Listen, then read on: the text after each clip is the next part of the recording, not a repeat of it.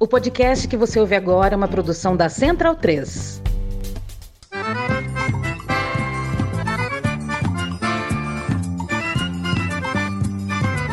Começa agora com Gil Luiz Mendes, o seu podcast de futebol nordestino. É o Baião de Dois, aqui na Central 3. Então vai já pra sala que hoje tem Baião de Dois.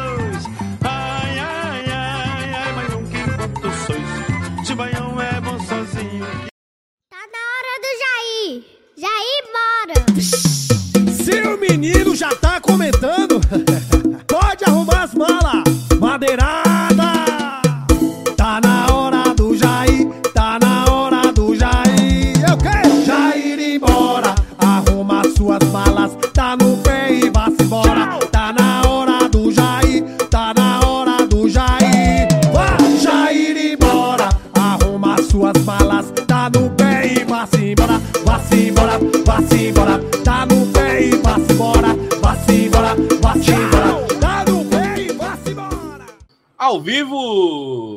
Baião de 2, Baião de 2, 312. Baião de 2, eu sou o Smack Neto e esse é o Baião de 2 para, antes de qualquer coisa, comemorar a vitória da democracia, comemorar a desgraça de Jair, que já está na hora de ir embora. E para falar um pouquinho dessas eleições que foram emocionantes, foram desgastantes, foram várias coisas mais. Ao meu lado tá aqui João. Fala aí, João, como é que você tá e como é que você curtiu essa vitória da democracia no domingo? Boa noite, galera. Smack tá agindo. Cara, eu tô muito alegre. Eu tô insuportável. Eu tô, eu tô puro suco de deboche. Meu Instagram, meu Twitter, eu tô puro suco de deboche. Quem vem falar comigo assim, eu, eu, eu boto só aquele emoji de pintar a unha assim, porque eu tô, eu tô muito debochado, eu tô muito alegre. E quem não gostar, eu só, eu só tenho a dizer L de lamento. L de lamento, né? Ele deu a Vai chorar, já diria a Bahia, que deu uma bela de uma vantagem pra gente. Vai chorar, chore na minha. E aqui embaixo, com a bela camiseta de Lula lá de 89, Não, não, essa, é recente, é recente. Essa... mas lembra a. a É, o design é, é retrô, né? É, o retrô. camisa E, e retrô. Taja, não vou nem perguntar se você tá feliz, dá pra ver na sua cara. Quem não, quem não tá assistindo pelo YouTube tá só ouvindo, mas o homem tá feliz.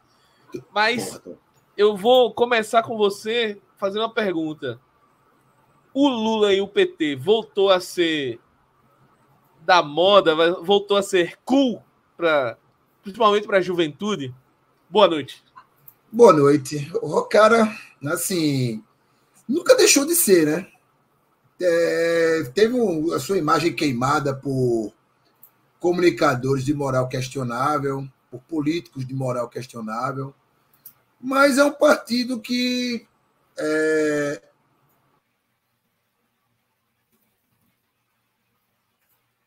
manteve, não mudou seus símbolos, suas cores, não mudou sabe? É, e sempre foi isso aí, talvez sempre se modernizando a, a sua maneira, mantendo alguns, alguns vícios de, vamos chamar de arcaicos por falta de uma, uma palavra melhor, mas eu, é claramente o único partido de verdade do Brasil. Partido na acepção da palavra, né? E Espero que agora volte com tudo, que não cometa os mesmos erros, principalmente no que diz respeito à comunicação com a juventude, né, como você falou aí. É preciso. Eu já estou doutrinando aqui meu moleque. O caçula vestiu essa, quis vestir essa camisa ontem. O mais novo fala de Lula o tempo todo. Quando foi para a escola hoje, eu dei um toque nele e disse: olha, conversa muito sobre isso, não. Dá muita, dá muita trela sobre isso, não. Né? Que evento ganhou, eles perderam e eles que se lasquem para lá, né? Claro que eu não usei a palavra lasque, né? Eu usei outro verbo mais sujo, porque eu falo Como palavrões com pai filhos. responsável, né? É, eu falo palavrão com meu filho mesmo, e se foda quem achar ruim, filho é meu, é minha mulher, então Quem paga as contas dele somos nós, então se foda, vá fazer o seu e para educar do seu jeito mais fino, né? E eu descobri absolutamente tudo que eu preguei semana passada, né? A respeito de não me empolgar, não sei o quê. Claro, eu passei o dia sem, sem beber, né? Eu disse, não vou. Até o final da apuração, eu não tomei uma gota de álcool, foi na aguinha. Como era o aniversário do Maradona, eu sempre comemoro, eu sempre abro o Malbec para o Maradona no dia 30 de outubro. E no dia 25 de novembro, que é a morte dele, eu sempre abro, uma, abro o Malbec, pelo menos, esses dias, né? E fiquei esperando. Mas daquele jeito, né? Quando ali perto de começar a apuração, começaram as notícias do bloqueio na ponte Rio-Niterói, aqueles papos, aquelas histórias de, de, de policial segurando é, carro em blitz que tinha adesivo do PT, essas coisas, deu aquele cagaço. Com meia hora de apuração, isso já tem acontecido um papado de doideira em casa, vazou máquina de lavar, molhou o chão todo, caiu por cima, a água molhou as compras que tinham chegado. Não, Energia é uma desgraça, né, bicho? Energia é uma desgraça, velho. E eu tinha deixado, tinha deixado minha mulher sair com, com os meninos. Ah, não, porque tem que levar os meninos para gastar energia, sair dessa vibe. Eu disse, minha irmã, velho, gata, eu não quero ver ninguém. Você não entendeu que essa eleição é uma guerra e agora é a batalha final. Eu vou pro bunker, velho. Eu não vou pra rua. Eu não vou pra rua porque eu sei que esses caras vão melar. Eles vão perder e eles vão melar e vai dar merda. E assim, por mais que a gente esteja num lugar tranquilo, sempre pode ter um doido dando tiro pro alto porque tá doido, entendeu? Não se sabe. Então, guerra, casa, velho. Não, mas eu vou, não sei o que. Aí sai todo mundo. Eu fiquei em casa aqui limpando a porra do chão e agoniado olhando as apurações. Quando eu não sei quem foi a bendita que mandou apuração para ansiosos, né? Que era um, um, um, site lá que atualizava de um em um minuto as porcentagens. Eu comecei a ver aquilo ali e fui notando, né, que cada vez que eu passava, o percentual do inimigo diminuía, o nosso aumentava um pouquinho. Ah, nesse ritmo aqui a gente vai passar. Só que ali por volta de meia hora, eu senti um coração meio explodindo assim. Eu disse, caralho, eu vou ter que sair, eu vou ter que sair. Peguei a bike, saí, foi lá onde estava o pessoal. Lá, minha esposa, meus, moleques, sogro, mais uma galera por lá. Eu me chego lá, meu irmão, pirralhinho amigo do, do, meu, do meu, meu filho. Você vota no Bolsonaro. Eu soltei um olhar para esse moleque e disse: Que putaria é essa? Não, assustei mesmo, apavorei. Fiquei puto com ele, fiquei puto com os pais dele.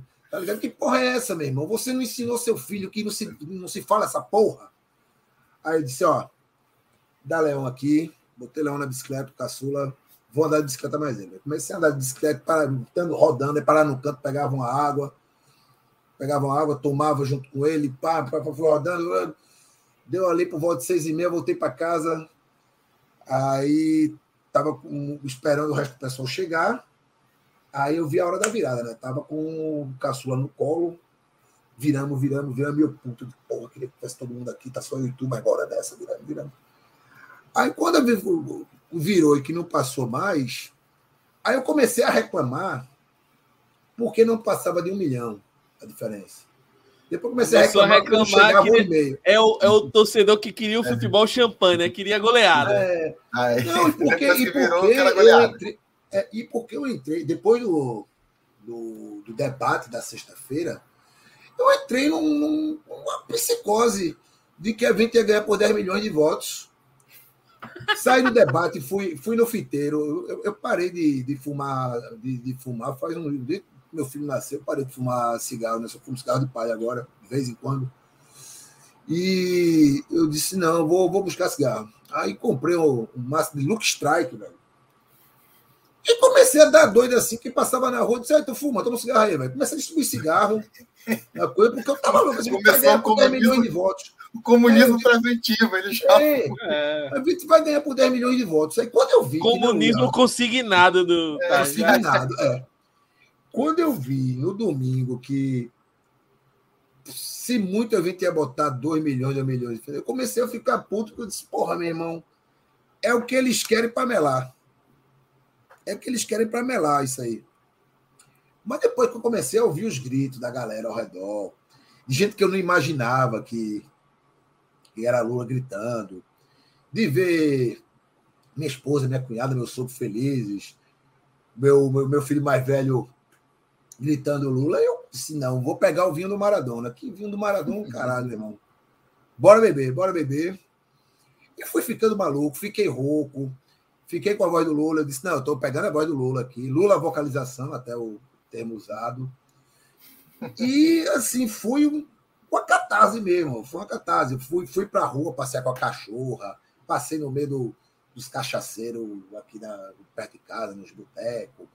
E foi muito foda, velho. Foi muito foda. Não, é, eu, eu chego a definir isso como foi para nós, para nossa geração, é como se fosse a mistura da. como se fosse a Copa de 70 e a Segunda Guerra Mundial misturadas. Assim. Só não tinha chuteiro e tiro, né? Até porque né, nós derrotamos o nazista sem, sem disparar um tiro na cara daquele otário. Sem disparar um tiro. E assim. Eu é, acho que foi essa a minha sensação também. É, quatro dias depois, a gente ainda não tem a dimensão histórica disso, velho. Acho que, que vai demorar para ter. Sabe, essa camisa do Lula eu ganhei no Natal, junto com a biografia dele, presente, né? Natal foi a biografia do Lula. A biografia eu li em dois dias, primeiro volume, né? E a camisa eu tentei usar, só que ela tem um tecido muito quente. Não era. Era. Eu ganhei no Natal, né? Natal no novo ano passado, e, porra, quente para usar é foda. Também não Sou muito de usar camisa, né? A live, inclusive, é um dos raros momentos que eu uso camisa, né? É... E eu não usava essa camisa porque tinha aquela noia. Porra, tenho dois filhos. Eu não sei quem são essas pessoas, não sei que malucos são esses. Não quero ser algo fácil. Já sou preto, já sou cabeludo, barbudo. E um cara de maluco botar uma camisa do Lula e sair na rua né, é, eu via como um, um, pouco de inconsequência diante do fato de eu ter dois filhos. Né? Mas agora é, eu continuo só usando na live, porque a bicha é quente pra caralho, velho. Então é, é foda de usar na rua mesmo, o tecido dela é muito quente. Mas a gente ganhou, né? Ainda não vencemos, né? Tem muito assim, assim uma bela é, batalha a... vencida, mas ainda tem a guerra aí pela Nossa, frente. Nossa, a guerra é, é, gigante. E até o fato da gente estar tá gravando hoje e não na terça acabou sendo importante para a gente ter esse distanciamento mínimo dos acontecimentos do domingo e ver essa loucura toda que está acontecendo nas estradas. Por causa disso, é assim, eu estou viciado, estou viciado em olhar esses vídeos, estou viciado mesmo, assim, tudo que aparece desses, desses, dessa direita maluca, eu estou vendo. E já sofri dois reveses. Olha essa doideira. O negócio começou terça-feira e eu já. Hoje é quinta e eu já fiz duas grandes merdas. Uma foi ontem, depois de, de, apare, de aparecer para mim pela primeira vez o, o vídeo do, do Patriota no, no caminhão. caminhão né? Que eu fiquei assim, meu Deus, é, agora eu vi muita maluquice, mas essa aí, essa é hardcore, vou dormir. Meu amigo, eu, dei, eu nunca durmo cedo. Né? Eu, nunca, eu sempre durmo volta meia-noite, depois de meia-noite tal. Eu fui dormir ontem às dez e pouco. É, fui passear com o menino, tomei sol pra cacete, eu tava cansado, eu vou dormir às 10 horas. Acordei perto da uma da manhã, desesperado, Tá no pesadelo que eu tive, cara. O pesadelo, para vocês terem uma ideia, foi mais ou menos uma mistura do que dizem que é Handmaid's Tale. Eu nunca vi, mas pelo que a turma diz, era aquilo ali. E Saló, os 120 dias de Sodoma, de Pier Paolo Pasolini. Quem, conhe... Quem viu esse filme, eu vi, e eu vi no cinema, numa sessão de arte, fica traumatizado pro resto da vida.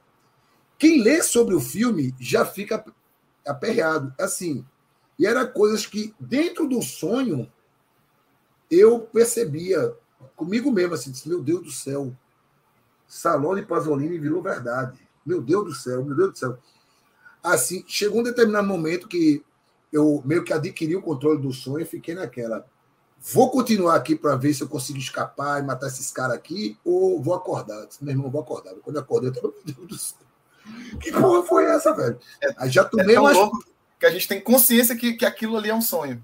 É, não, não, não é consciência que era um. Sei lá o que era. É um lá, mix que você está participando de um negócio, de um É. filme, mas ao mesmo É tempo coisa você irreal. tá vendo e tipo, pô, isso eu, aqui eu é um senti filme. isso, eu senti isso. Terça-feira eu senti isso.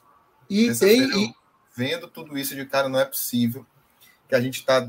Que isso aqui seja aquilo que a gente chama de realidade, que a gente esteja lidando com isso assim de uma forma. Da forma como a gente está lidando. Né? Não, e- o e vai começar- E o humor. E humor. E vai, e vai começar. E vai ficar pior quando começar a aparecer galera conhecida que foi para essas porra, vizinho, parente, Deus me defenda, parente não, sabe? Vai começar a aparecer as pessoas conhecidas. Aí a coisa vai. É, a gente meio que tem que. E, e- e é um negócio assim, Pereira meio. Manuel. Eu Chegou sei pra que é um negócio até meio perigoso, porque. Ó, a Pereira chegando aí. É um negócio meio perigoso, porque isso, disso é que costumam surgir algumas lideranças que talvez sejam até piores É. do, que, do que essa aí que a gente está tendo. Mas a, o meu quero- sentimento também foi esse, assim, de, de, de, de, de, de ver assim como, como todas aquelas distopias que a gente era acostumado a ler, a assistir, como isso se, se, se transformou em realidade. Eu lembro assim, eu não vou nem tão longe na arte, mas eu vou num- numa coisa bem comercial mesmo, aquele filme Idiocracy, que é Idiocracy. Nossa, completamente. completamente. E é Eu amo isso, esse é filme, isso que a cara. gente está vivendo hoje, assim, não, não Exatamente. precisa- É não o, o triunfo um- da burrice. A burrice, a ostentação, essa coisa é aí. aquilo ali e não tem como. Eu, eu nem lembro de quando é o filme. Eu, eu, eu lembro de 2006. ter assistido 2006. Eu, eu, eu tinha É, esse filme em, em- em- em MP4. em 2006, era 2008, e a gente já tinha ali um, um pequeno germe do que, do que se falava, porque tinha, já, já, já tinha um discurso bastante forte de antipetismo, já tinha um discurso bastante forte, já anti-esquerda, é, esse- esses líderes e, entre aspas, intelectuais que começavam a surgir também, começaram aí. E aí eu, eu penso assim, hoje, eu não sei se, pela idade, mas eu, eu falo assim muito por mim, é, em 2018, em 2008, 2002, quando o Lula ganhou a primeira vez, eu tinha 18 anos.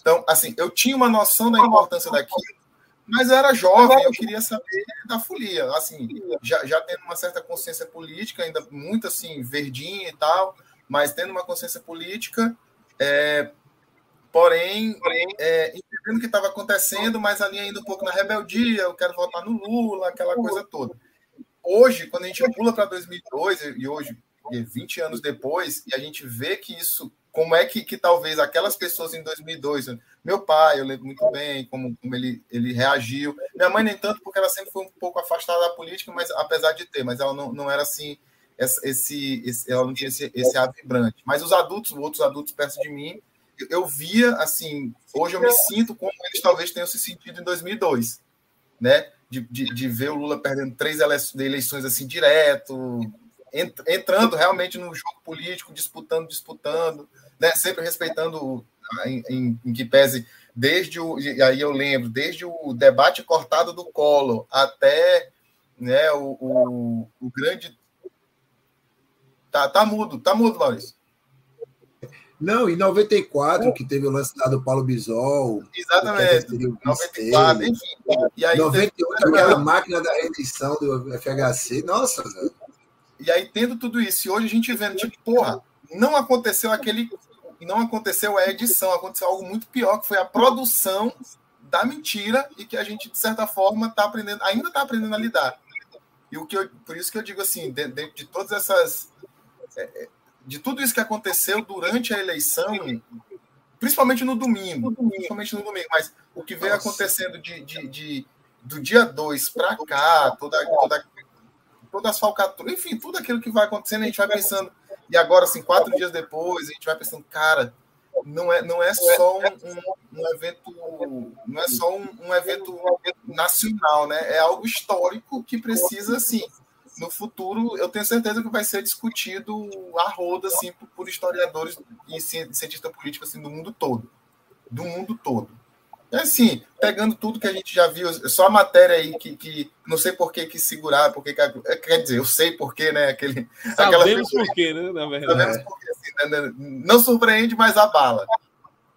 É, aquela história do, do, do professor repórter sair só na terça-feira, ou foi ontem, né? Enfim, foi terça, foi terça. Sair terça, sair terça, dois dias depois, tipo, como é que os caras conseguem. Cons...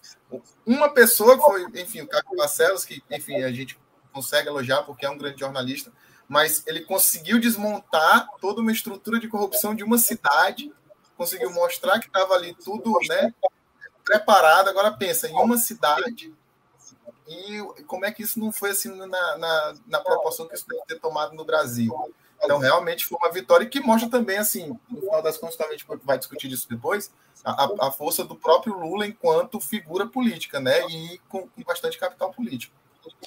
Antes de continuar e apresentar o menino Zé aqui formalmente, vamos fazer o bom e velho mexendo. Né? Primeiro, chamar você que está ouvindo o programa para entrar nas nossas redes sociais, arroba Baião Podcast lá no Twitter, no Instagram, pode seguir a gente lá, vai ter informação sobre o programa, quando começa a soltar live, quando sair o programa para os podcasts. A gente também tem a Rádio Baião de Dois lá no Spotify, com a curadoria do nosso amigo Raul, né? Pode procurar lá, Rádio Baião de Dois. E temos o financiamento coletivo da Central 3, que é a nossa casa, né? Que é a Briga, o Baião de Dois. O apoia.se barra Central 3. E para ajudar este podcast que vos fala, baião, arroba, aliás, baião podcast, arroba gmail.com né? E agora, bem-vindo, Pereira. Como é que você aí da capital paulista do petismo recebeu a notícia e celebrou a notícia da vitória de Luiz Inácio? Caramba, boa noite. Bom, quem tá vendo aí ao vivo, bom qualquer turno para quem tá aí ouvindo em podcast. Bicho, eu acho que eu, eu tava muito confiante. Tipo, no, no episódio passado eu já tinha deixado isso bem claro. Mas eu não vou negar, não, velho. Quando soltaram detalhes da operação da PRF, eu tipo, fiquei meio desesperadinho, assim. Tipo, fiz. Não. E, cara, é assim. Eu, eu acho que é mais um caso, para quem ainda não conseguiu entender do, do que a gente fala, de tipo. Do, do quanto o bolsonarismo ele corroeu as instituições, para mim, esse é o principal, assim. Ele é, um, ele é um principal e ele tem que ser didático para tudo. Ele tem que ser didático para o que foi para as eleições, que é de instituições de Estado, não são instituições de partido, e é por isso que elas são instituições de Estado. E ela também tem de servir para que, tipo, dia 2 de janeiro, todo mundo da alta cúpula da PRF que esteve envolvido nisso seja exonerado. E depois tenha sejam investigados e julgados, assim. Aproveitando o embalo aí de Argentina 1985 e pegando as nossas chagas ao percebermos o ao quão falha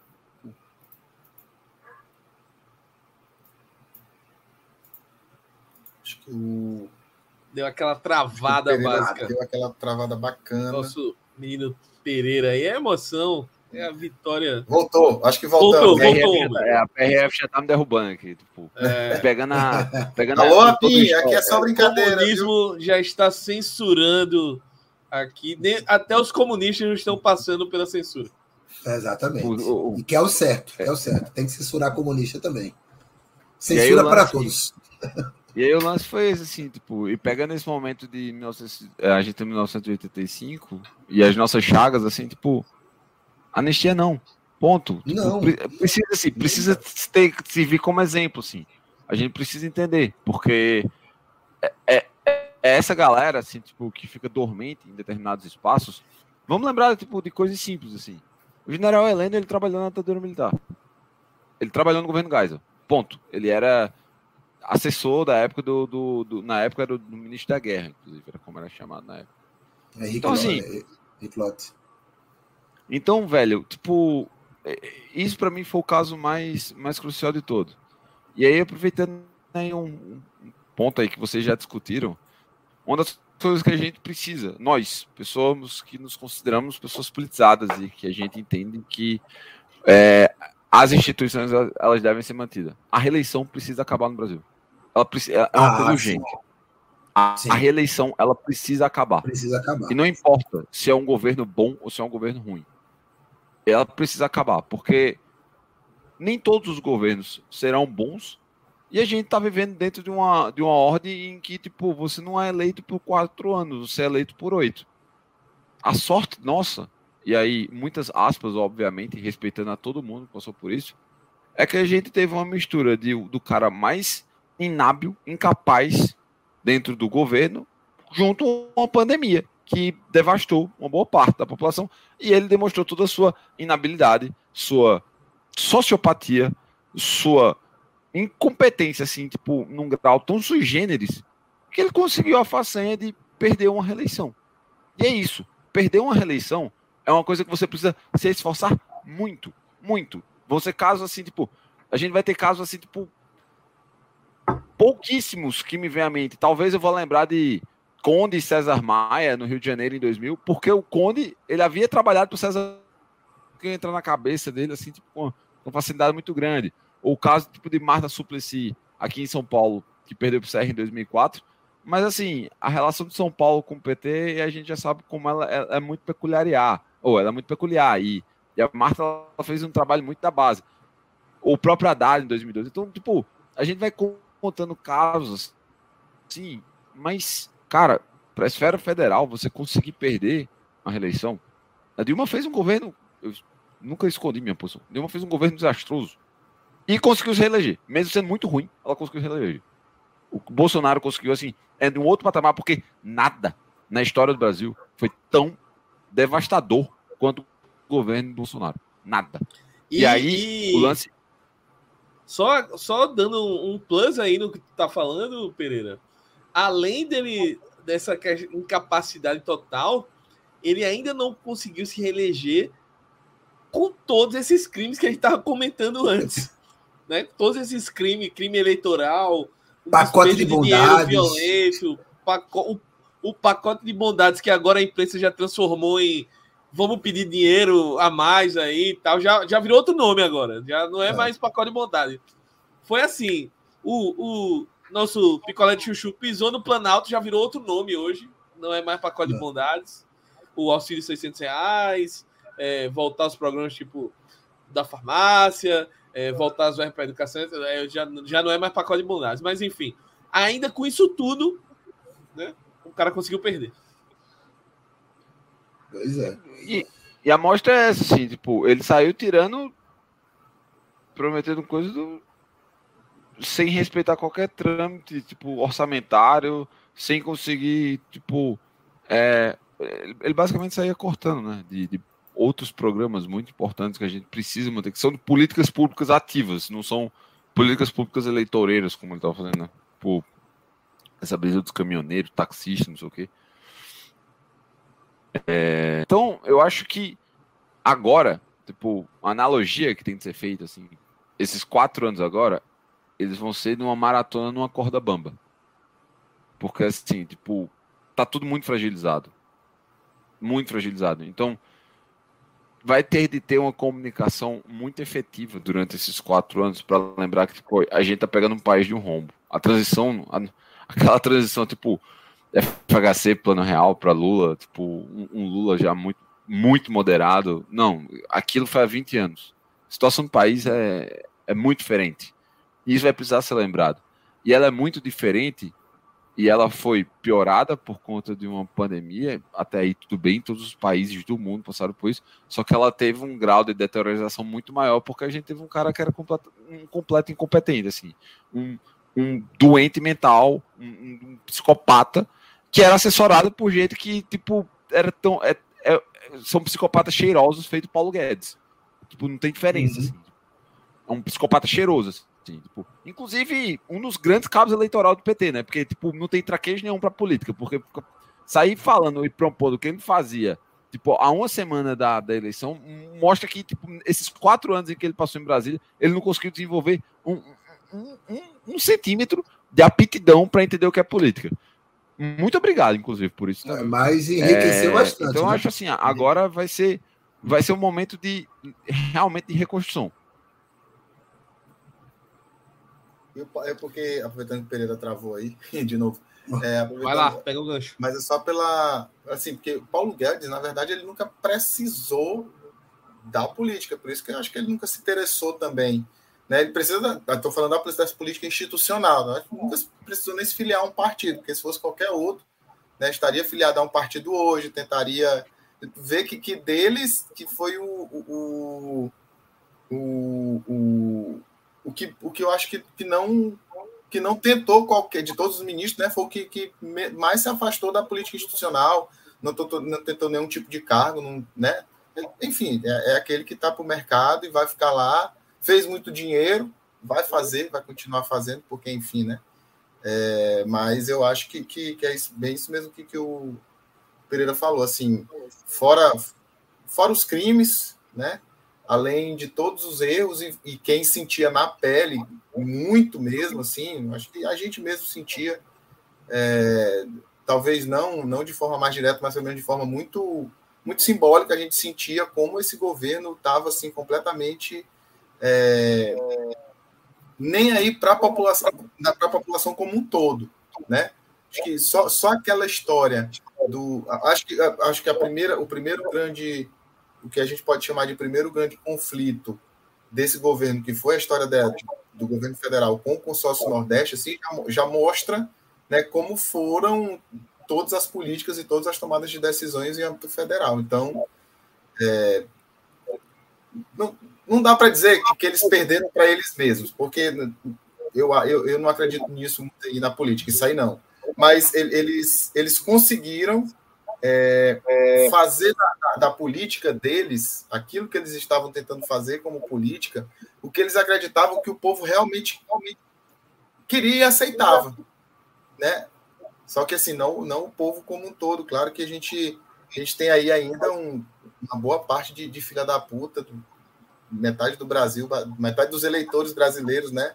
Uma cambada de filha da puta ainda por ter votado, depois de tudo, ainda ter votado, ou por um ódio enfim, completamente insustentável né, contra, contra o PT ou contra o próprio Lula, mas eles acreditavam que realmente eles estavam fazendo um, isso, isso aí eu, eu, eu acredito muito.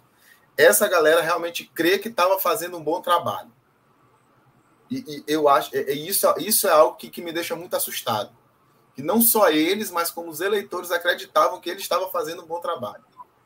E, isso, isso me deixa assustado porque isso me faz ter o que está acontecendo agora, inclusive, é uma, é uma boa é uma boa medida do que a gente tem de como, essa, como, essa, como essas pessoas creem na, naquilo que elas querem acreditar. Porque, como o Pereira falou assim, por mais que a gente é, acredite na política institucional do PT, acredite na política da, do próprio Lula e tudo, assim, a gente sabe que, e eu acho que todos aqui tendem a concordar que a Dilma não foi diretamente aquele, apesar de, de, né, de ter votado, eu pelo menos votei nela em, em eu sempre votei, de quando eu comecei a votar foi, foi do PT sempre.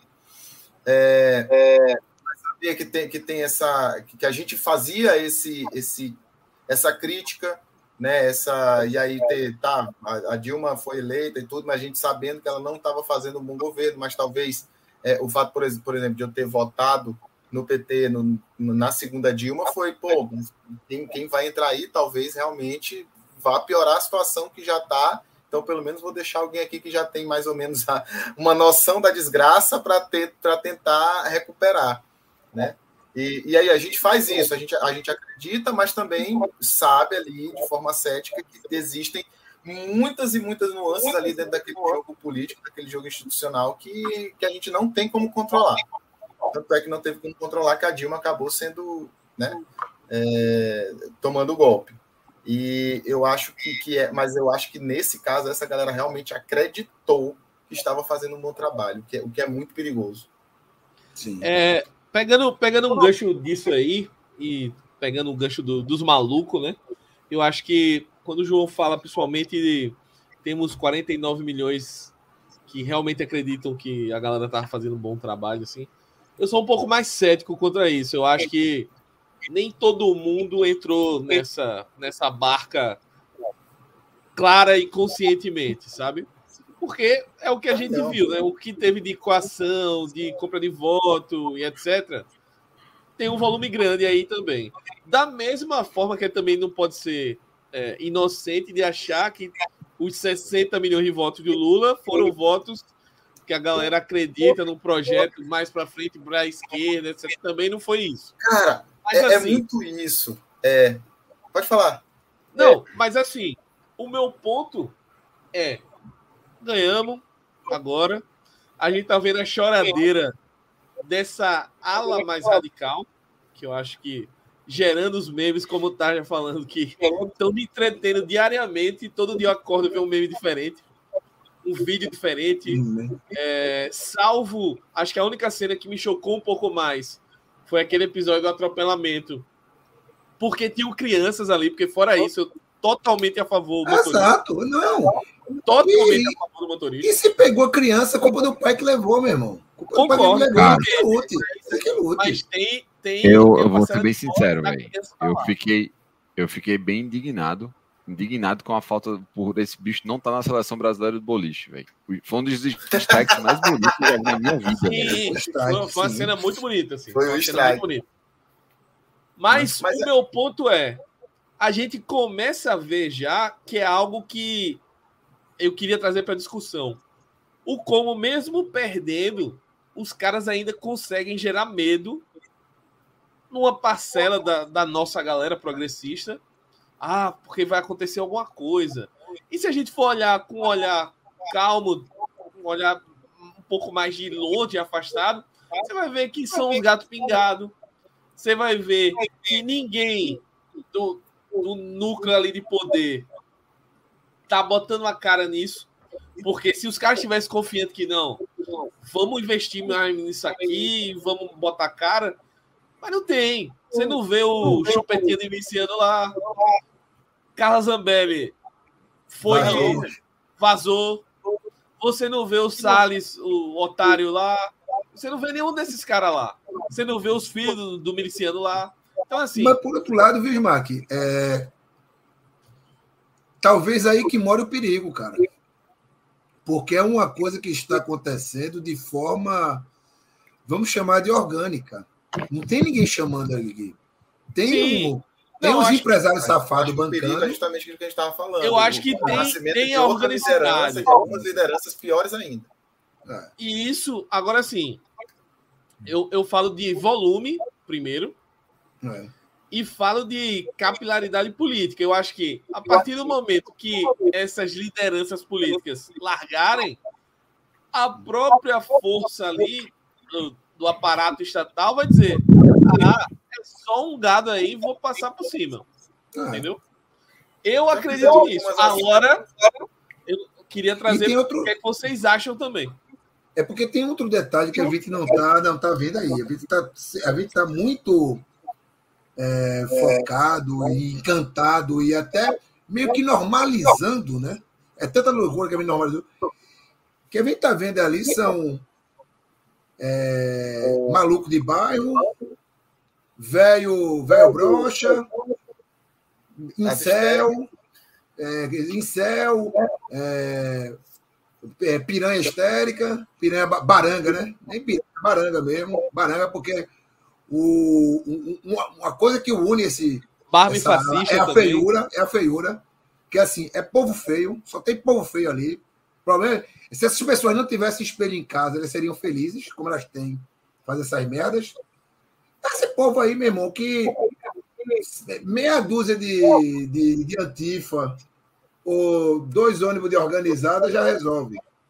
Como resolveu? Como tá resolvendo, né? Agora, Inclusive, quando- Bastidor quando- de hoje, acho que foi o André Sadi que deu que o- o- os próprios ministros do STF questionando a PRF falou, ó, vocês estão dizendo que não tem efetivo e a, e a e as torcidas organizadas aí estão passando de ônibus para assistir jogo e estão resolvendo o que vocês não estão conseguindo resolver. E aí? né? E beleza, a gente tá vendo essa, é, esse espalha lá, né? Esse espalha. Mas a gente sabe que existe, gente sabe ou imagina que existe um pessoal que não gostou do resultado e que é mais perigosinho, mais casca grossa. Tem, uma, tem um, é um CAC ali, é um. É um, é um PM aposentado ali que tem uma arma. Colar, Eu os acho que PM eles estão maluco, polícia exemplo, tem, tem muita gente. É porque assim, tem, tem muita gente burra. Né? É. Só para dar um exemplo. Tem muita gente que já. Ontem mesmo eu vi um vídeo quando o, o outro lá fez aquele vídeo a la Vladimir Zelensky dizendo que era para todo mundo sair, todo calminho, né? Na, naquela coisa para dizer que ele é pacífico, que ele não, não tem nada a ver com isso. Tem um vídeo rolando de um que parece ser uma liderança de um dos grupos, né? Ele diz: olha, a gente não está aqui mais pelo Bolsonaro, não, a gente está aqui pelo Brasil. E é assim que surge, né? Assim, a gente sabe Aí. que, do- de- enfim, daquela Aqui também, no aquela- bloqueio daqui, ter golpe. começaram com esse discurso também. Pois é, que a gente sabe pelo Brasil. Hoje, hoje não é Bolsonaro, não, nem, nem ninguém. Então a gente vê que tem algumas lideranças. Assim, a gente consegue captar. Você pega um, um vídeo desse cara e diz assim, "Ei, vamos, vamos- Se a polícia, se- enfim, se se interessasse de verdade, pô, é esse aqui? Vamos pegar esse cara bem que tirou ele de cena e mobiliza. Tem outros que são mais burros, assim, como aquela advogada que, enfim, dá até o AB dela, vai- com certeza vai ser representada, vai, talvez nunca mais advogue, porque já né, introjetou tudo, já deve estar chamando até alguém de descondenado. Né? Isso aí, é- se a pessoa fala isso, ela não passa nem, nem para concurso de fundamental mais. Então, ela, é, é um, é um vídeo que ela fala um monte de, de, de asneira e ela fala: Eu sou fulana de tal e minha OAB é OABPR tal, 50 tal. Aí, bom, ela joga isso, né? Já foi representada. Eu, eu vi esses dois dias, já tem a representação, enfim. Então ela já, já tem, tem essa, né? Então a gente vai, a gente consegue coletar. Você tem como fazer um controle disso, né? Você tem como fazer um controle disso. E, e aí é, é ter mesmo, eu acho que agora é ter só um cuidado de, de, de, de, de controlar e administrar quem pode surgir como liderança, porque essas lideranças que surgem agora, né, com elas sendo cooptadas numa, no- nessa política institucional, elas vão se tornar pessoas muito piores do que esses que estão saindo agora. Né, porque elas já estão muito mais são radical do radical. Né, já, já são da extrema extrema direita. E é uma galera assim que se a gente não, não toma cuidado, é muito fácil de, de comprar esse discurso. Assim, eu, eu costumo falar assim: não existe, não existe na política, não tem inocente. Assim, ah, porque tem muita gente que Sim. costuma dizer, ah, porque é a pessoa que já foi cooptada pela igreja, pela, né, por, por esse discurso, é porque ela não sabe, é ignorante. Eu não acredito nisso, não. Se ela, ela tem, ela já, já, já acredita em, em certas coisas e ela quer alguém para dar vazão para esse sentimento que ela já tem. Foi o que eu falei, o que eu falei na, na eleição passada, que eu continuei repetindo, e eu acredito, e eu acredito ainda muito nisso. Assim, os caras conseguiram convencer essa galera de que elas iam passar fome e tudo bem, mas não ia ter viado. Eles iam acabar com os viados, eles iam morrer de fome. E, e as pessoas foram votar conscientes disso, praticamente. Então, vocês vão morrer de fome, porque a gente não vai ajudar vocês. Porque, porra, é um cara que passou 30 anos dizendo é, Bolsa Família é esmola. Eu, eu sou orgulhoso de ser o único que votou contra a lei das empregadas domésticas.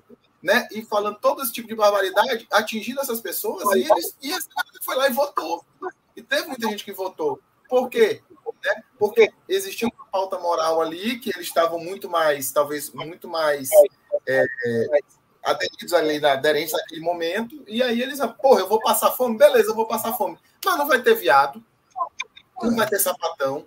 Eu vou assistir a novela e um homem não vai beijar outro homem, uma mulher não vai beijar outra mulher. Então, eles se agarraram nisso e votaram. Então, não é uma inocência. Não é inocência. Porque eles, eles enfim, essa galera acha que a galera acha que pode se virar de qualquer jeito, porque já é um discurso antigo aqui no Brasil, principalmente, né? De que quem quer sempre alcança, né? Quem acredita sempre alcança. E, e eu acho que eles conseguem. E, é, para essa galera, continua a- essa, essa pauta moral, essa, essa questão mais, mais de costume, ela, ela continua. É, é, eu não sei como vai continuar como é que isso vai perdurar aí nos próximos anos, mas ela ainda vai ser bastante forte.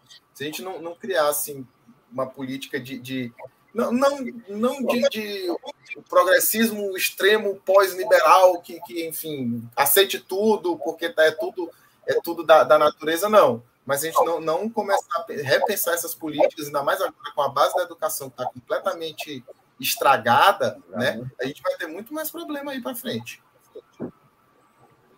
É, assim, acho que o que a gente já vem falando desde 2018, né, é que o perigo do Bolsonaro entrar e entrou e teve quatro anos dessa merda é o, o perigo de construção de geração, né?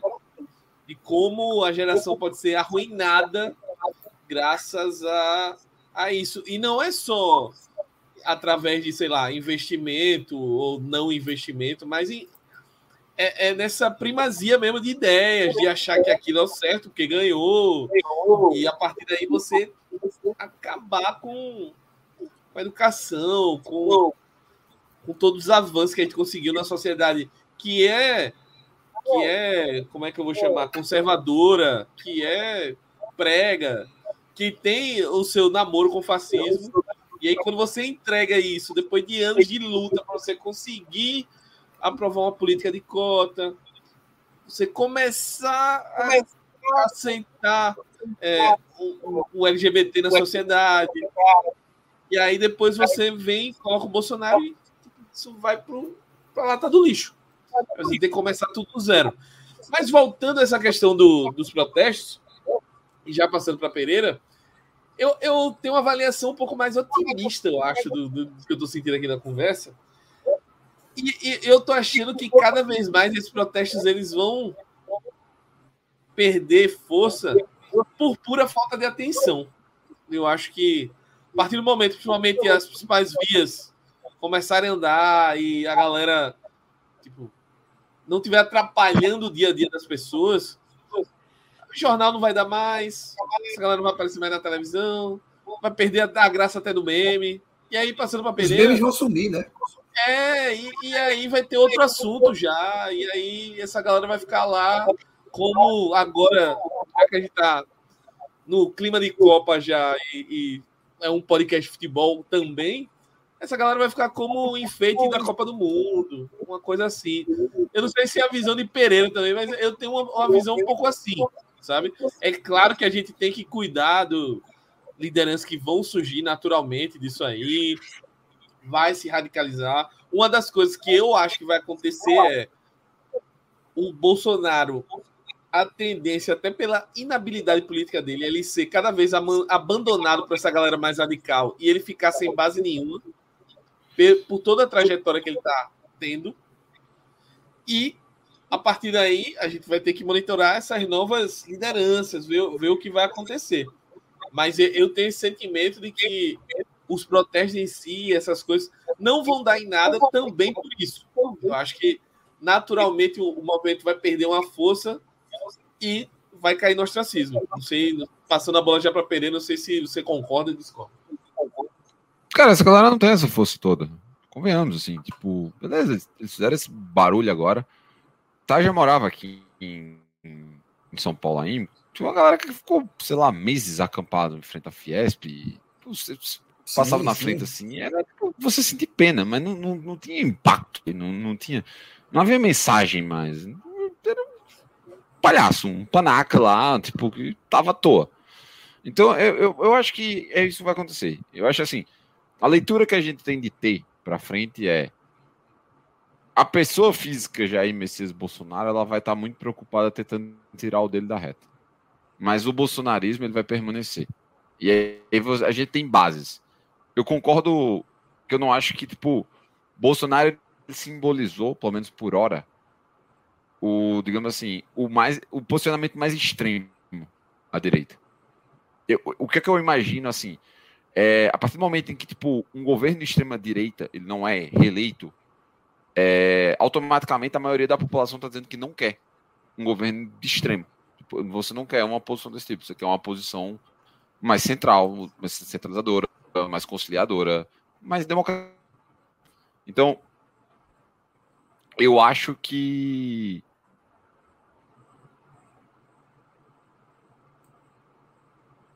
Eu acho que o nosso amigo Pereira travou mais uma vez. E eu fiquei curiosíssimo para a opinião Eu dele. que- O senhor tá é, no mudo. acho- Fala aí, Pereira. Eu acho que é, eu acho que dentro da a gente tem ali alguns potenciais que vão ser mais moderados e que podem tipo inclusive arrastar uma galera que chegou a votar em Lula é, nessa nessa eleição, sei lá, tipo um Zema da vida, um Tarcísio da vida. Cara, vamos vamos lembrar de uma coisa, tá? O PSDB foi oposição ao PT durante todo esse tempo, muito muito porque eles governavam São Paulo. E tipo, porque eles conseguiram estruturar todo um partido era existiam três partidos de capilaridade nacional no Brasil: PT, PMDB e PSDB. E do PSDB era por conta de São Paulo, basicamente assim. Então, eu, eu, eu acho que a gente vai ter que ter, a gente vai ter essa transformação. E vamos lembrar também que assim, o PSDB aglutinou os fascistas exatamente porque ele era oposição ao PT. Então, não é que é um movimento que vai ser tipo inédito pra gente. A diferença é essa, é que agora a gente já tem esse conhecimento. E aí, você vai ter tipo pessoas que pensam muito diferente em muitos sentidos, como Tagina e eu, mas que a gente vai estar junto numa mesma eleição, porque tipo, a gente entende que o nosso ambiente, por mais que seja discordante de vários pontos, ele ainda é democrático, e o outro lado não é. Então, tipo, é- é- eu acho que a gente vai estar um pouco mais calejado. Agora sim, lembre-se que a política é cíclica. Então, tipo, a gente teve um Jânio Quadros, a gente teve um Collor, a gente teve um Bolsonaro, então nada impede que a gente vá ter um, sei lá, um, o Fernando Holiday de daqui 40, 30 anos que tá lá fora. Porra, porra de holiday, meu irmão. Cara, tipo, Liberou a Esse besta-feira foi, de foi genuíno, Tagina. Liberou a besta-feira de Tagina. Meu, Tu é doido, bicho. escolha, Também escolha a figura que quiser. É, não, não, é porque Eu- também te O escolho. meu palpite é que se aparecer essa figura, vai ser uma figura que a gente ainda não viu. Não, quando não vi. Não, não vai- viu. Não vai ser alguém viu. Eu tô entendendo que, conhece, eu tô entendendo o que o é. Tá dizendo. Vai ser al- algo mais nessa linha, mas eu não acho que seja o Kim, Catacoquim, o, feriado. não, não, não. Vamos pegar assim. Falhei, tem- esses tem caras aí. Um outro lance. não. Qual é o ponto? É normalmente, normalmente esses caras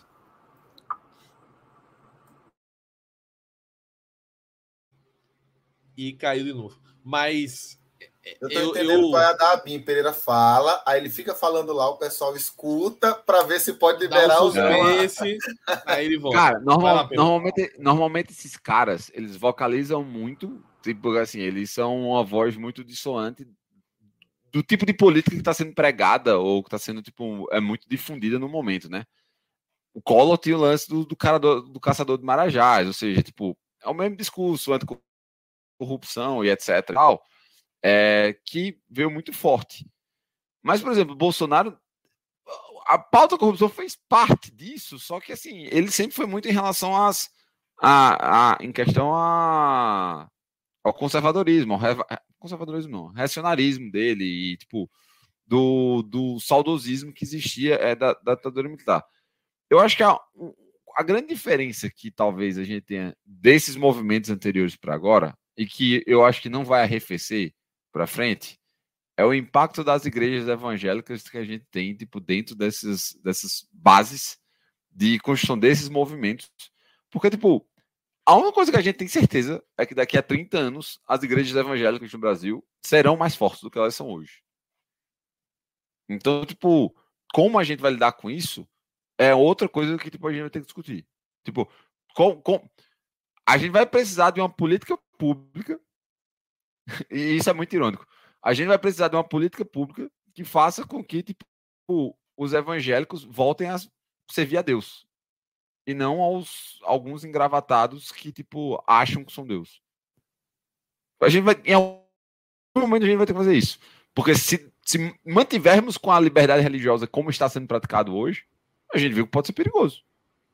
Simples assim. E, e dentro dessa, dessa, desse campo religioso, já estamos bancando aqui o lado B do Rio, enfim, mas fazendo quase que uma análise. Como é que vocês viram essa essa benção, entre aspas, aí do Edir Macedo, Malafaia e outros, outras figuras escrotas Ah, não, vamos... Malafaia meteu um. Não, vamos perdoar o Lula, alguma coisa assim, né? Eu digo, É. Mas eles precisam disso, né? Eles precisam disso. Depende, eles né? dependem disso. Tem que renovar a concessão ano que vem, né? Tem concessão vencendo ano que vem. Depende Renovar a disso. concessão e não ser taxado, meu amigo, o cara vai- pula para qualquer lado. Ah, exato. E assim, eles são políticos, né, velho? Eles são políticos, eles são centrão na sua essência, sabe? Não importa.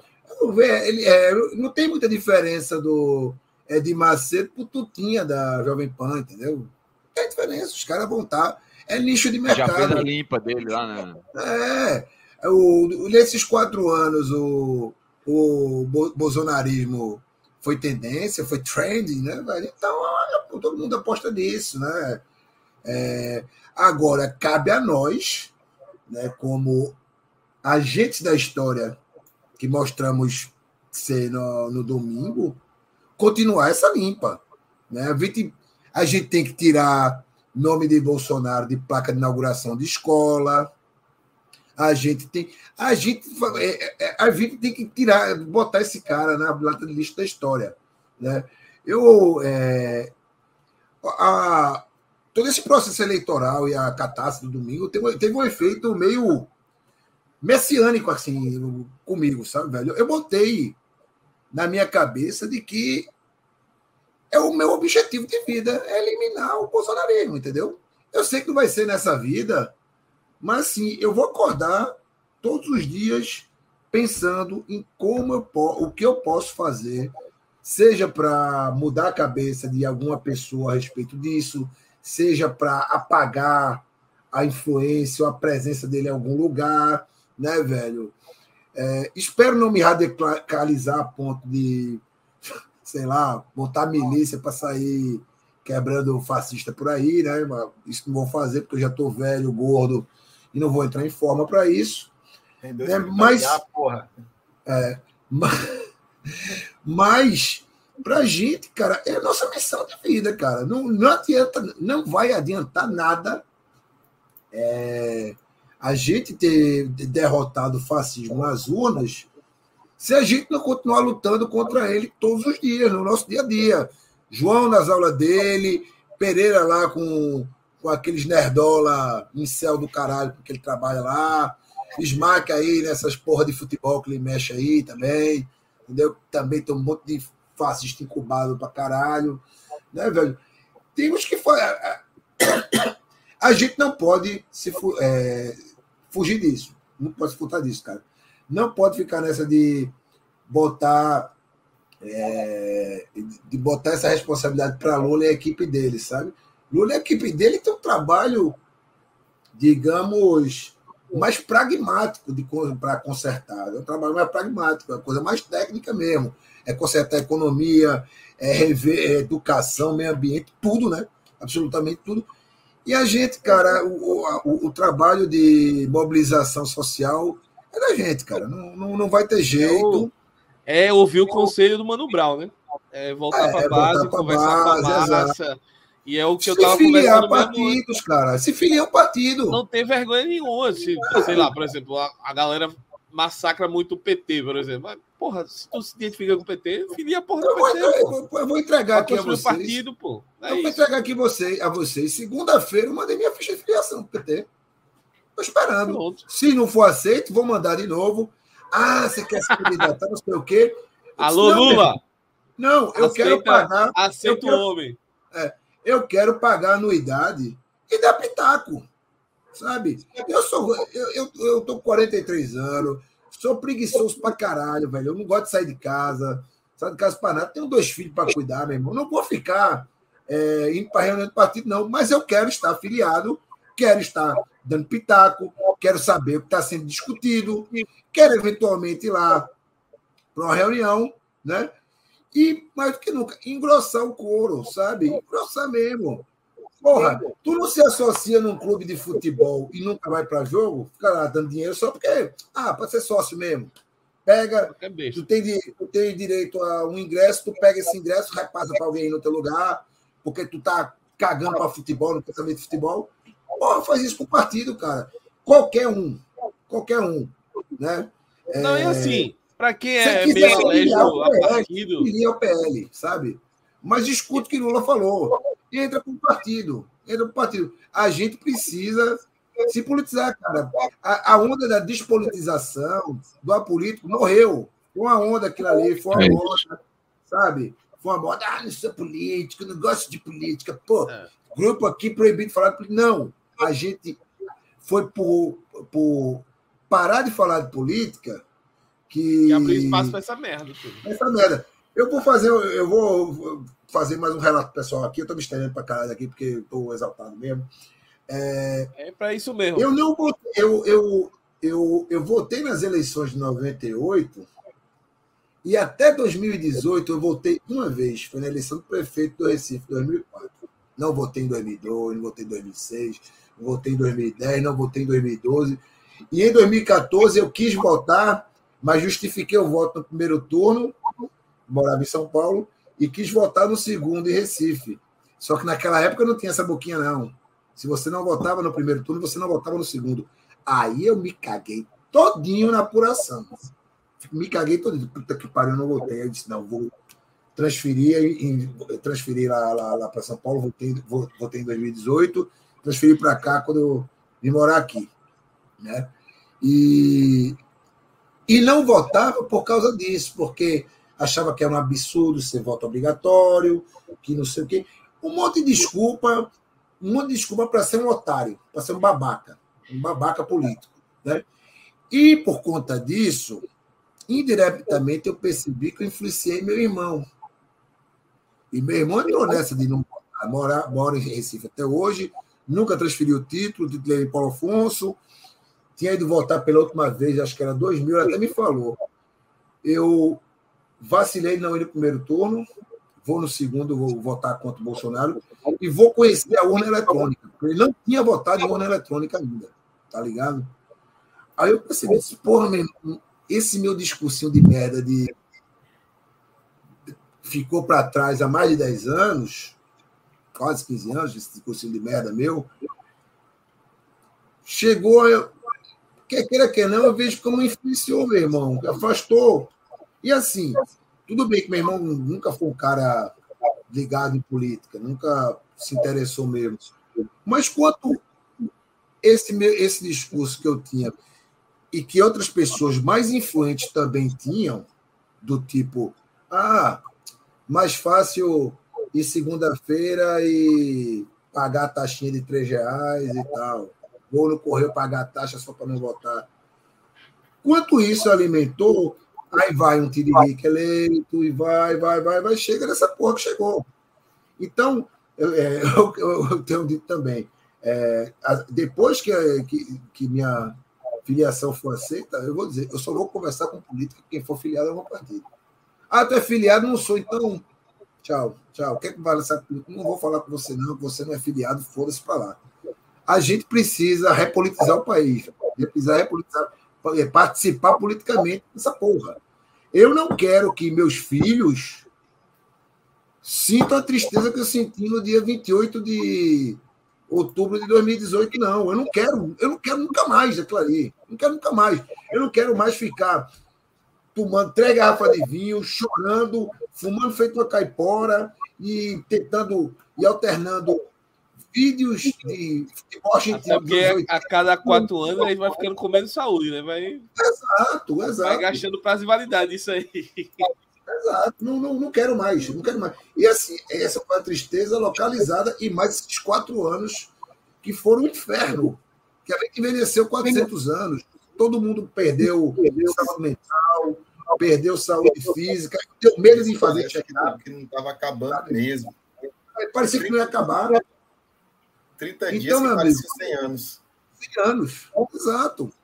E que assim, e se tivesse mais uma semana, a gente tinha perdido. Porque, quer queira que não, ele tirou quase um milhão por semana de diferença. Foram 6 milhões no primeiro turno, foi no segundo. Foram 4 Ah, milhões ué. cada semana. Não, não perdi não, vó. Hã? Ele perdeu voto na próxima semana. Perdeu voto pelas merdas que eles fez, caralho. A gente tá falando, cara, a gente tá falando com o supra-sumo da ignorância existente da humanidade, pô. Você está, de- você está subestimando a capacidade de ser burro do povo brasileiro. Vai devagarzinho. Cara, não tô, Vai porque a gente acabou de mostrar. Não, a gente elegeu o Lula que Cara. virou o melhor povo do mundo, não. Não, não tô dizendo que a gente virou. Cara, não tô dizendo que a gente virou o melhor povo do mundo, não, pô. Mas eu tô falando que, tipo, a gente não é tão burro assim, velho. É só isso, entendeu? Tipo, pode ter certeza que uma das coisas que já vai melhorar no próximo governo que a gente tem, no governo Lula, vai ser o IDEB, porque, tipo, mais burro do que a gente é, não vamos ficar, velho. Pronto, porra. Tipo, assim, eu só acho que. Eu queria resumir muito do, do discurso, tá? até porque eu já compartilhei desse negócio de, de não votar. Eu continuo achando o voto obrigatório um- uma sandice, mas, assim, pior ainda é, é- é esse, esse lance de não votar.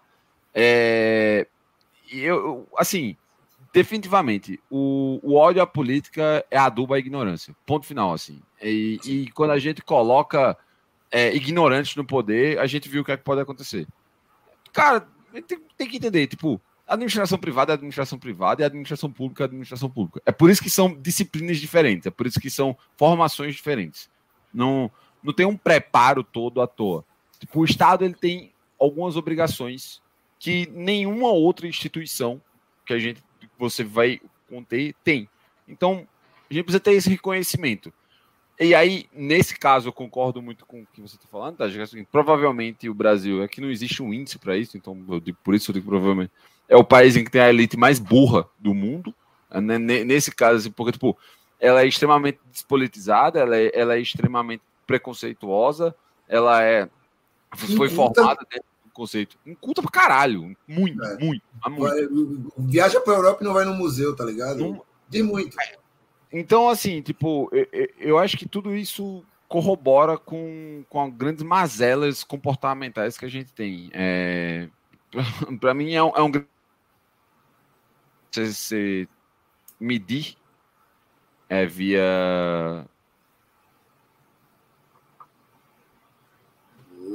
eita. É incrível como o Pereira só trava na hora que ele deixa. Tem uma Bolsonaro. deixa que a gente fica curioso. é, eu tô dizendo que é, para mim é muito, censura, é muito- tá voltando. É. é muito paradoxal, é muito paradoxal a gente ter uma, uma, uma métrica que avalia tipo as pessoas que têm maior formação é, educacional, né? Ou seja, tipo pessoas formadas de ensino superior. O Bolsonaro sempre tipo estaria acima nas pesquisas. Então, tipo, cara, isso demonstra que estudar não necessariamente significa aprender.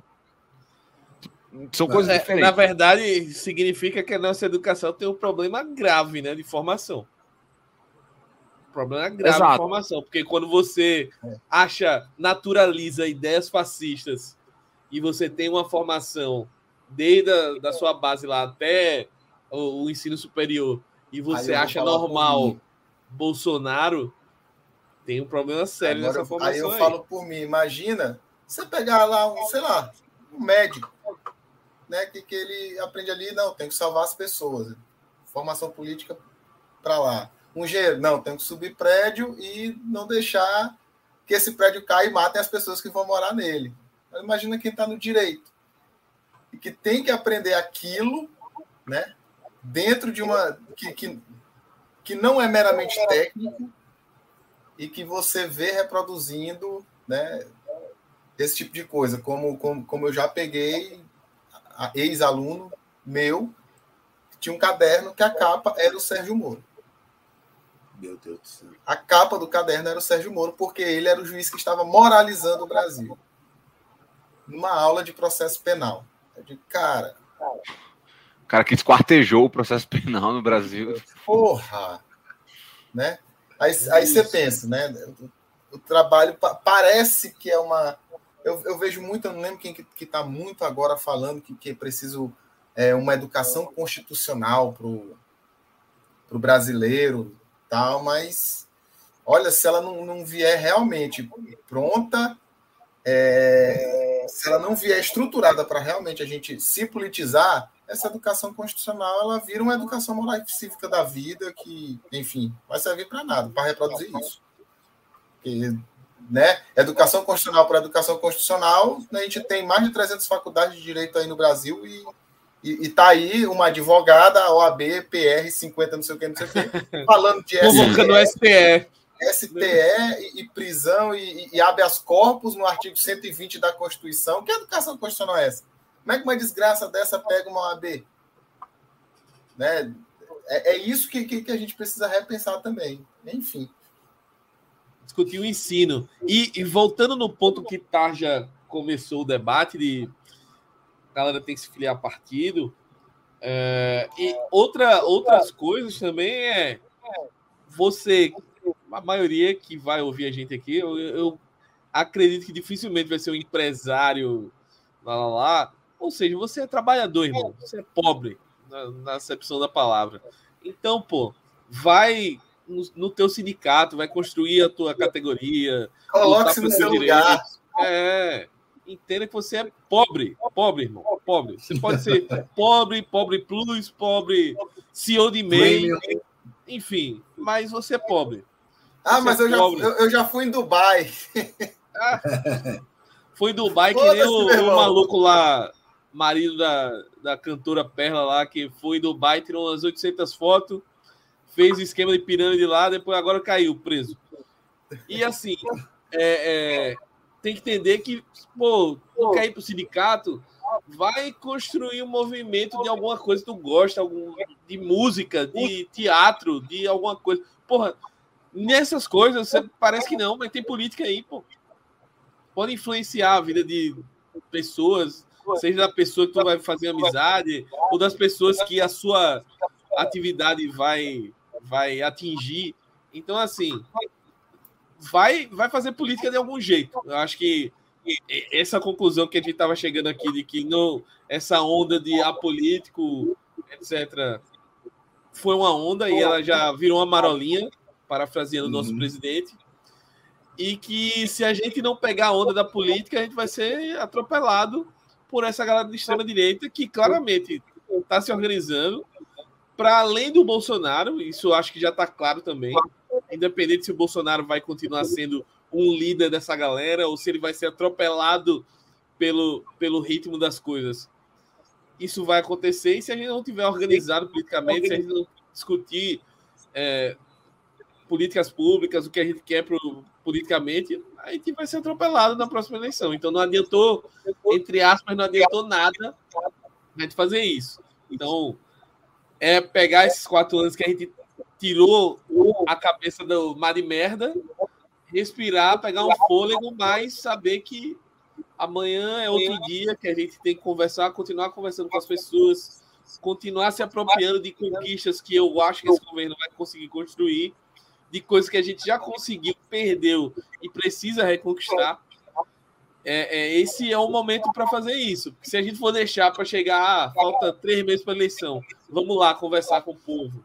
Ô, pessoal, a gente precisa aqui, Café bolinho. aqui, vamos sentar aqui na praça café com bolinho, não vai dar, porra, vai dar merda de novo. Vai dar merda de novo. Então começa agora. Começa agora. Perca a vergonha que você tem, o medo, ou qualquer outro sentimento aí inexplicável de se filiar a um partido, ou se for se juntar a um movimento, construir alguma coisa, ir para o seu sindicato. Perca o medo disso. Se o seu, e aí, já, para encerrar também, caminhar encerrando, se o seu sindicato é uma merda, faça ele não ser uma merda.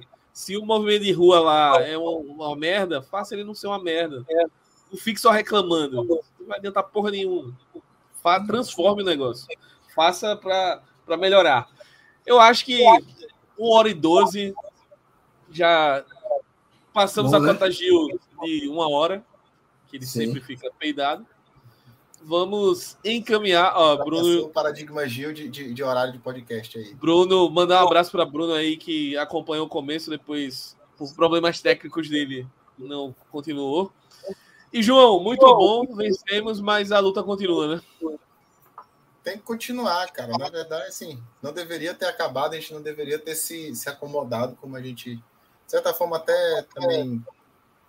Eu, fazendo uma meia-culpa, se acomodou, a gente achava que estava tudo ok, que ia dar tudo certo, e de repente a gente viu as coisas ruir do nosso lado, né? Como a máquina de, de, de, de Targino, que de repente começou a, a bater e derramar água, a gente não sabe o que fazer, a não ser limpar o que já está que já tá sujo. Ainda bem que a gente conseguiu.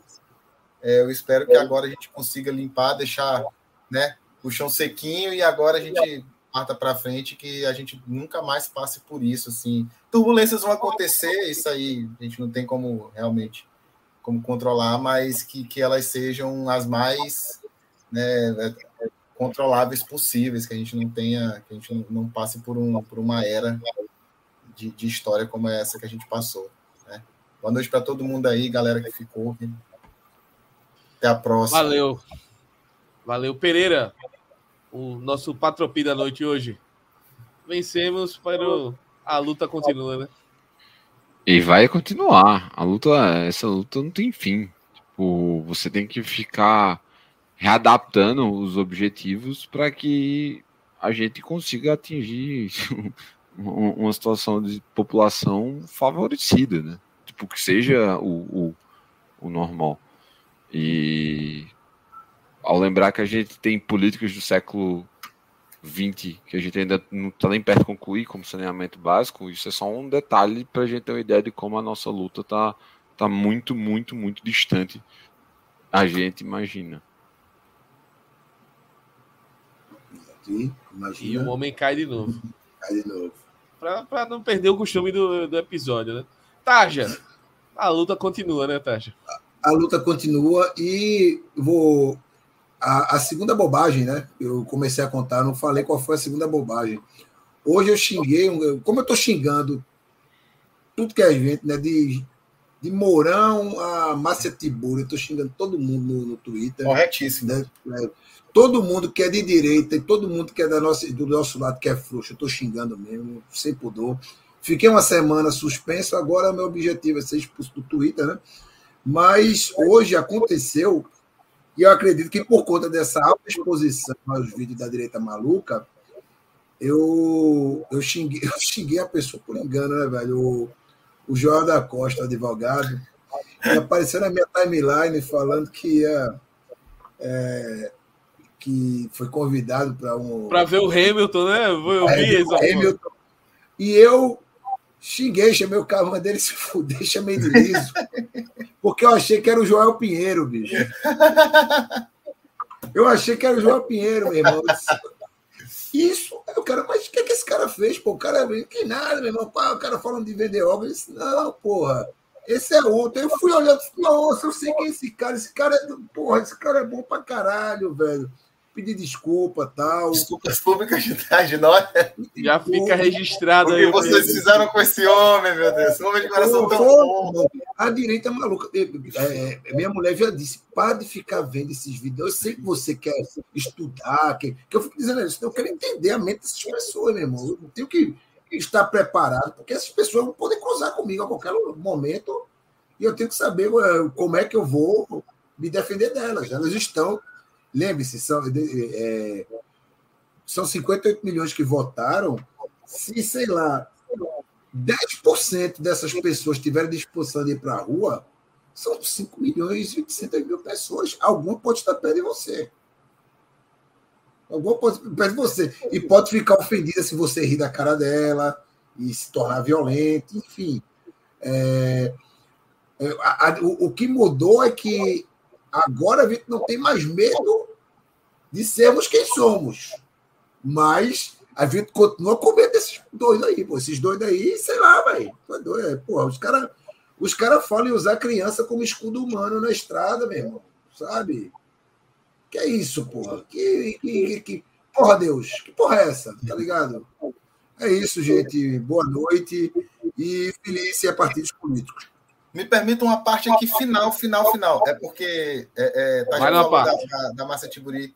Eu lembro do, do, de quatro anos atrás, quando, quando a gente iniciou o Baião após a, a derrota, o, o Gil ele fez um discurso assim para mim é uma das, das maiores falas do, não só do programa, mas da, da, da podosfera brasileira, né? Que foi um discurso assim é, extremamente que misturou raiva né? Indignação, uma indignação, uma raiva muito grande e uma e um medo, um certo medo, assim, né? Porque, enfim, é, tudo aquilo que envolvia não só a pessoa dele, mas todas as pessoas que estavam ali vulneráveis naquele momento, né?